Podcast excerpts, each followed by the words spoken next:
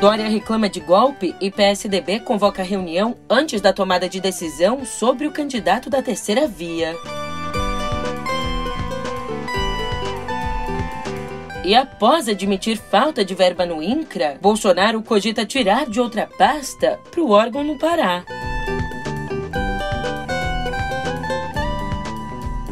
Por fim, Finlândia anunciou oficialmente que decidiu pedir adesão à OTAN.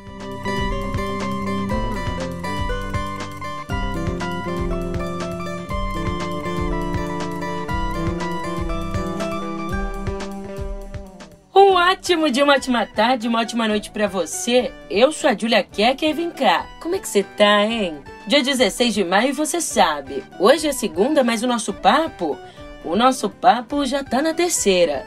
Na terceira via. É, foi um péssimo trocadilho, mas a partir de agora eu te conto essa e outras informações no pé do ouvido.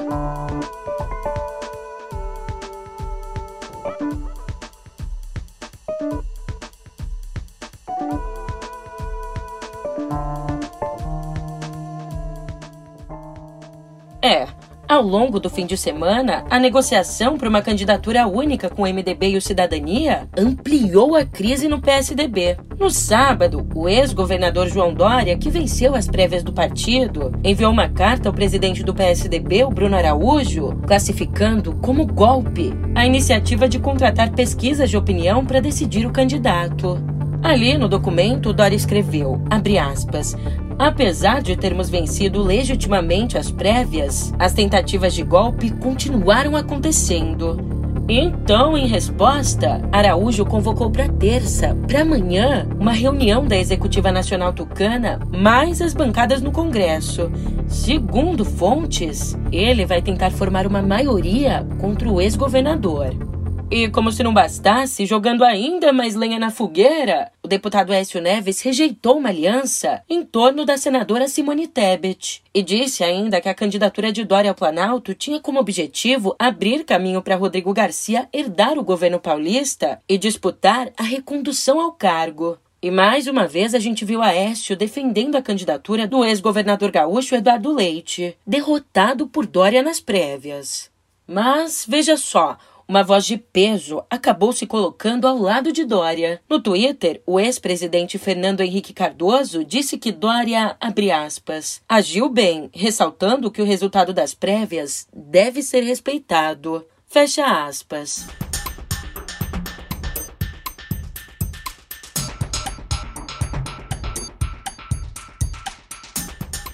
Bom, mas enquanto isso, enquanto as eleições não chegam, a gente olha mesmo para o atual governo. Porque ontem o presidente Jair Bolsonaro falou em transferir recursos de outros ministérios para o Instituto Nacional de Colonização e Reforma Agrária, o INCRA, cuja crise financeira ameaça uma das estratégias eleitorais dele. Calma, você já vai entender. Na sexta, o presidente do INCRA, o Geraldo Melo Filho, distribuiu um ofício avisando que, por falta de verba, todas as atividades fora supervisão e a vistoria estavam suspensas. Essa medida inclui aí as cerimônias de concessão de títulos de propriedade, o que é de fato uma prioridade absoluta de Bolsonaro.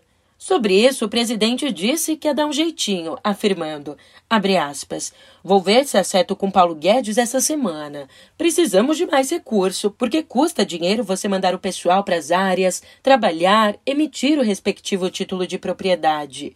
E isso não pode parar. Bolsonaro, aliás, mais uma aqui.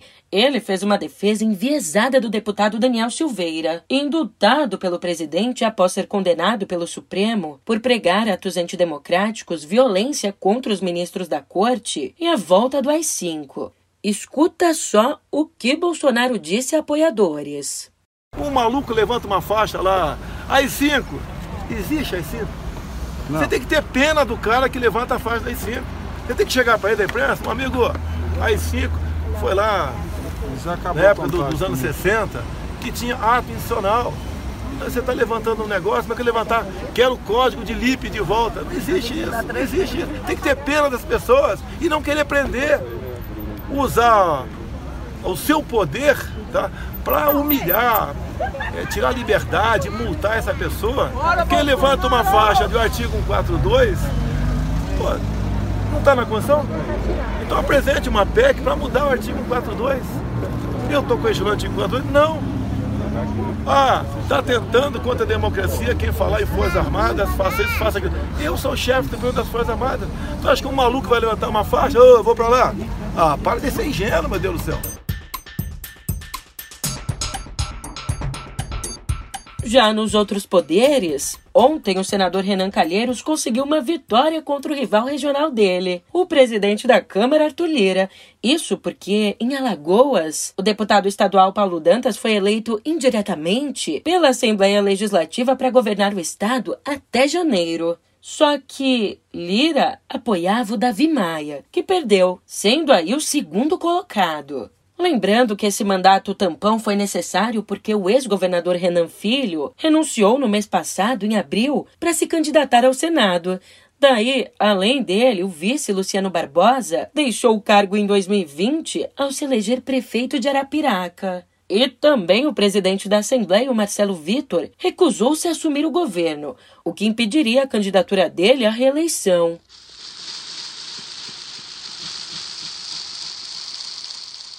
Já lá fora, uma notícia muito, muito triste. A polícia do estado de Nova York não tem dúvidas de que o assassinato de 10 pessoas no bairro negro da cidade de Buffalo, assassinato que aconteceu no sábado, Bom, a polícia não tem dúvidas de que o crime foi motivado por racismo. Segundo as autoridades, o suspeito preso, um jovem branco de 18 anos chamado Peyton Graydon, ele fez o seguinte: publicou um manifesto racista na internet, viajou mais de 300 quilômetros para chegar ao local do ataque e transmitiu ao vivo o massacre numa rede social. A arma usada no crime foi comprada legalmente. E vale a gente tentar entender aqui a lógica que está por trás de mais esse massacre de motivação racista nos Estados Unidos. Essa ideologia paira sobre crimes como esse há mais de 70 anos. É, em 1947, o então senador democrata pelo Mississippi, Theodore Bilbo, publicou um livro sobre como a raça branca supostamente seria substituída por negros e mestiços, defendendo que estes fossem banidos do país. Naquele mesmo ano, ele acabou perdendo a eleição e morrendo de câncer. Mas essa teoria dele da grande substituição ainda persiste no extremismo racista. Outra informação internacional: mesmo sob as ameaças russas, a Finlândia pediu nesse domingo ingresso na OTAN, o pacto militar dos Estados Unidos e da Europa Ocidental. O país tem mais de 1.300 quilômetros de fronteira com a Rússia. Já na Suécia, que mantinha uma posição de neutralidade desde o século XIX, o Partido Social Democrata, que governa o país, mudou de posição e decidiu também pleitear o ingresso na OTAN, com a ressalva de não aceitar a instalação de armas nucleares da aliança ali no território sueco. Mas, como eu, você, como a gente sabe, a Turquia, que já faz parte da OTAN, diz que só aceita adesão se a Finlândia e, especialmente, a Suécia pararem de apoiar o que chama de organizações terroristas. Lembrando aqui que Estocolmo apoia abertamente o Partido dos Trabalhadores do Kurdistão, classificado por Ankara como um grupo terrorista. E ó, a entrada de um país na OTAN depende da aprovação unânime dos membros.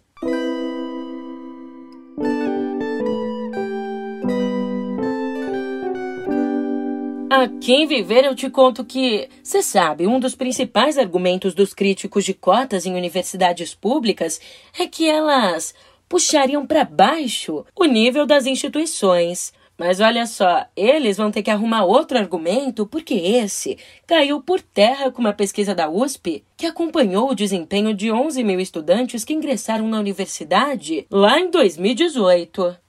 De acordo com o levantamento, no final do primeiro semestre daquele ano, a diferença máxima na mediana das notas entre cotistas e não cotistas era de 1,2 ponto, já passado algum tempo de estudo, ao final de 2021, a diferença entre cotistas e não cotistas caiu para apenas 0,7 ponto. Segundo a coordenadora da pesquisa, a Marta Rett, que é professora da Faculdade de Filosofia, Letras e Ciências Humanas da USP, Uma das explicações para essa pequena diferença é a alta competitividade do processo de seleção. Ela diz que o vestibular seleciona os melhores, a elite de cada grupo. O aumento nos casos de hepatite grave em crianças tem preocupado médicos em vários países, inclusive aqui no Brasil. O Brasil está investigando casos suspeitos de hepatite aguda infantil, chamada de hepatite misteriosa. São mais de 200 casos registrados em 20 países, de acordo com a Organização Mundial da Saúde, a OMS.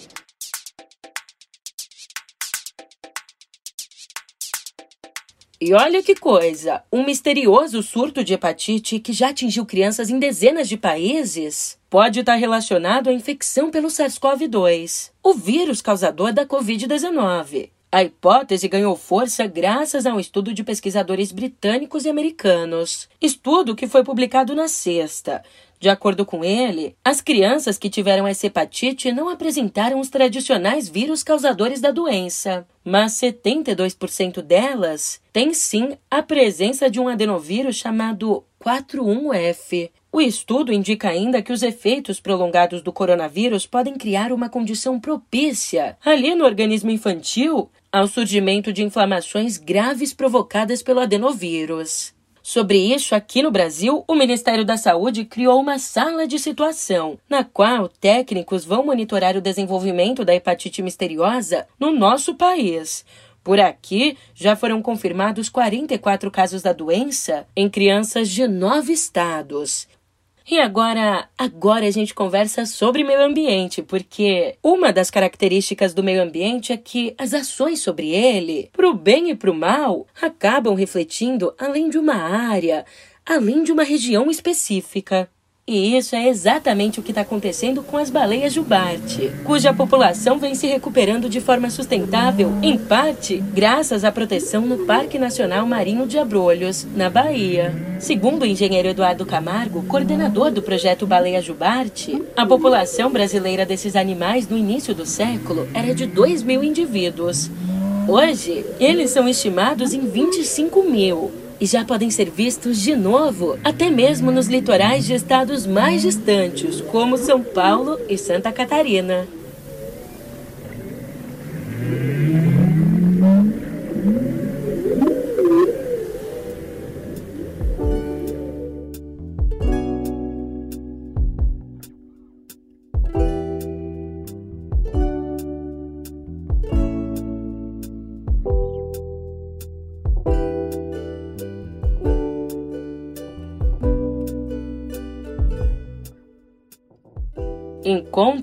E despedidas. Mais que uma canção antológica, esse é o clima dos últimos shows que Milton Nascimento fará nesse ano, quando completa os 80 anos.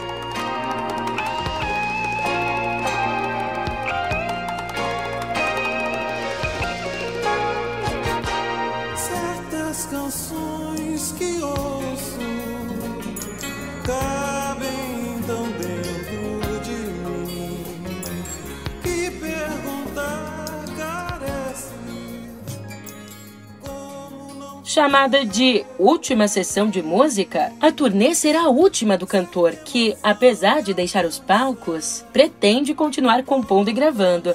As primeiras apresentações acontecerão no Rio, lá nos dias 5 e 6 de agosto.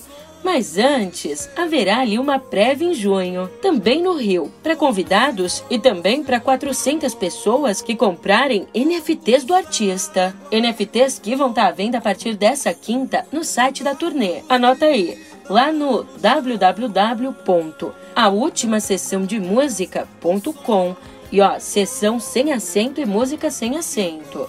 www.aultimasessãodemusica.com e ó, para Milton, a turnê também comemora os 60 anos de carreira, já que ele considera o marco zero da carreira dele a mudança de Três Pontas para Belo Horizonte, onde conheceu os parceiros com os quais formaria o Clube da Esquina, cujo álbum duplo homônimo, de 1972, acaba de ser escolhido como o melhor já gravado no Brasil.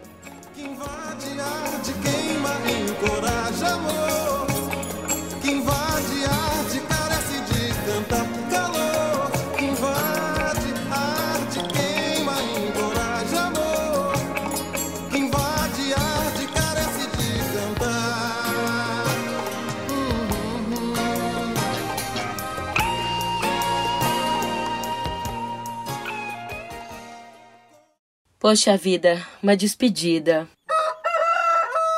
É assim que tem que ser. Como galo. Tem que cantar todo dia nessa hora. Que é pra voz ficar boa. Abra a boca. Que isso, pai? Abra a boca.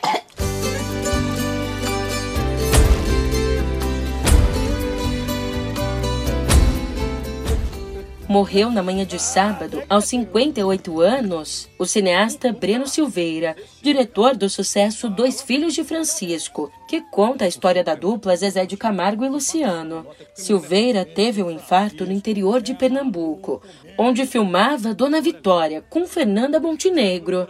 Aliás, ele chegou a ser hospitalizado, mas não resistiu. O cineasta, que começou a carreira como diretor de fotografia, dirigiu também Gonzaga de Pai para Filho e Entre Irmãs.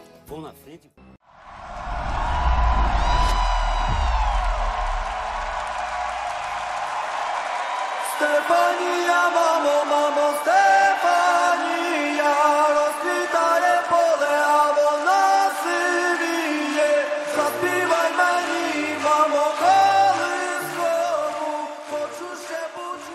A Ucrânia venceu. É isso mesmo, mas ó, não da forma como você tá pensando.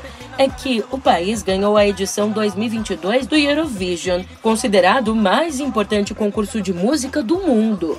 Esse resultado já era esperado, já que a decisão foi por voto popular e havia uma campanha de apoio ao país, invadido pela Rússia em fevereiro. A música vencedora foi Stefania, da Kaliush Orquestra, uma mistura de hip hop com música folclórica. O Eurovision acontece desde 1956, com uma única interrupção em 2020 por conta, é claro, da pandemia.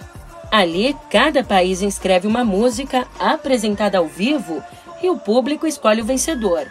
E, tradicionalmente, o país que ganha uma edição cedia a seguinte.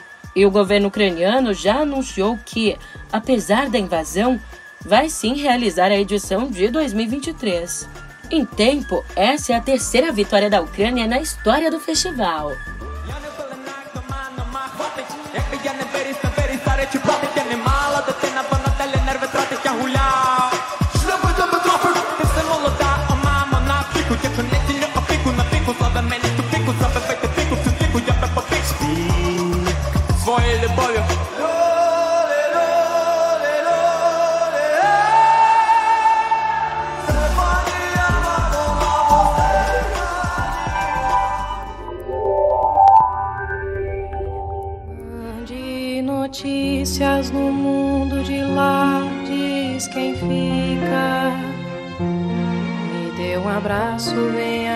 Apertar, tô chegando.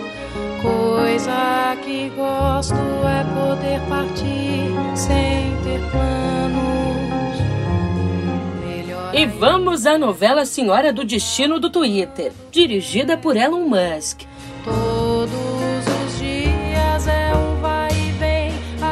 No último capítulo, ao anunciar na sexta a suspensão temporária da compra do Twitter, Elon Musk expôs o que seria um dos principais entraves para a aquisição da rede social. Sabe qual? As contas falsas e os bots.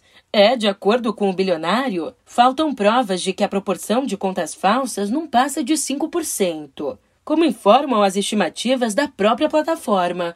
Mas veja só, fontes anônimas disseram ao jornal The Washington Post que, na verdade, o anúncio de recuo reflete um esforço de Musk para reduzir o preço da aquisição, que hoje está aí no valor de 44 bilhões de dólares. Já para outros analistas, o recuo trata-se de uma desculpa para o bilionário desistir de adquirir a rede social. E ó, mas, horas depois do comunicado, o Musk afirmou que ainda estava comprometido com a compra da companhia. E a Apple iniciou os testes para as futuras versões do iPhone com um conector do carregador de energia que utiliza o modelo chamado USB-C, padrão também adotado por outros fabricantes em novos smartphones. Essa mudança visa atender a uma nova lei da União Europeia que determina o formato de conector de carregamento para todos os celulares. Enquanto isso, aqui no Brasil, o Ministério da Justiça pediu a abertura de processos em mais de 900 PROCONs pelo país contra a Apple e a Samsung por não incluírem carregadores em smartphones comercializados pelas marcas. Por fim, eu te conto que o Bradesco informou que sua subsidiária Bradesco Financiamentos sofreu um vazamento de dados de contratos de cerca de 53 mil clientes. Em comunicado, o banco afirmou que, abre aspas, todas as medidas necessárias para a solução do incidente, bem como de comunicação aos clientes e às autoridades competentes, foram adotadas. E assim, com essa notícia de vazamento, quem vaza sou eu. A nossa segunda chegou ao fim, mas eu te encontro aqui amanhã. Até lá!